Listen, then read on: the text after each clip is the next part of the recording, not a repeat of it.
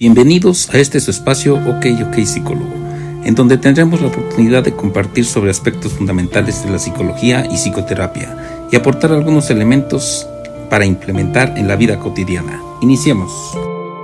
El ensayo de este primer parcial tiene que ver con el libro del chico que fue criado como un perro. Entonces, ahí hay varias historias. Dicho de otra manera, hay varios casos entonces, ¿cómo ven si comenzamos a compartir? En la mayoría de los casos tiene que ver con trastornos mentales generados por un contexto.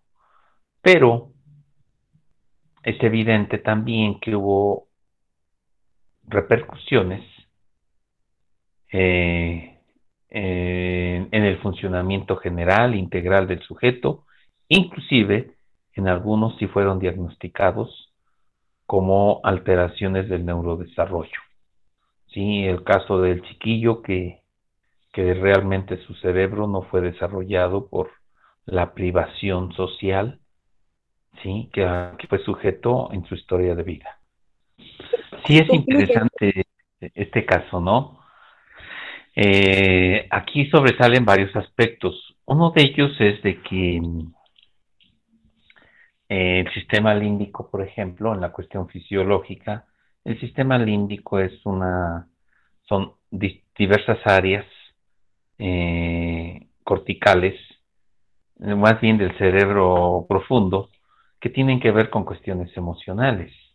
Entonces, eh, me gustaría resaltar un poco o darle la importancia que tiene a esa parte de la inteligencia emocional sin meterme en un modelo de las inteligencias múltiples.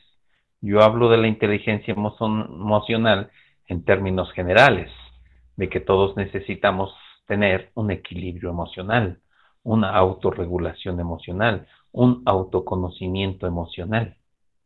¿Sí? Sabernos de qué capacidades emocionalmente somos, de qué reacciones emocionalmente tenemos, o que prevalecen en nuestra persona. Entonces, los procesos empáticos, estos que señala Rosario, que no fueron aprendidos por su mamá de esta niña, ¿sí? Obviamente ella tampoco se los enseña a su hija y entonces después se manifiesta de otra manera, porque hay un, dirían los psicoanalistas, hay un desplazamiento, ¿no? Del síntoma no es la comida realmente, es otra cosa, es una cuestión emocional. Ok, ¿sí? Eso es una explicación.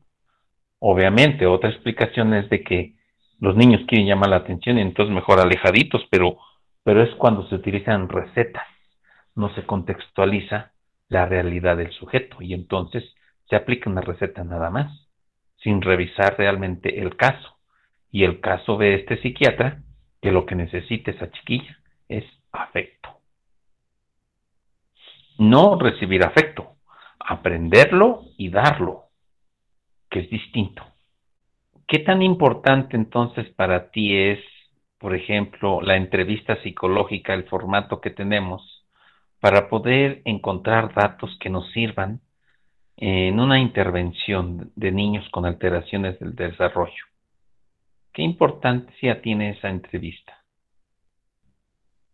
Eh, bueno, a mi parecer es, es mucha la importancia, pero como lo, lo mencioné en un principio de mi, de mi ensayo, yo creo que no solamente de la madre, a veces es muy importante el padre, la figura paterna, así tanto como para enriquecer el lazo afectivo con las dos personas, como también para darse cuenta, porque, por ejemplo, en este caso de la mamá, la mamá nos puede decir, muchas, muchas cosas, pero muchas de ellas no son ciertas.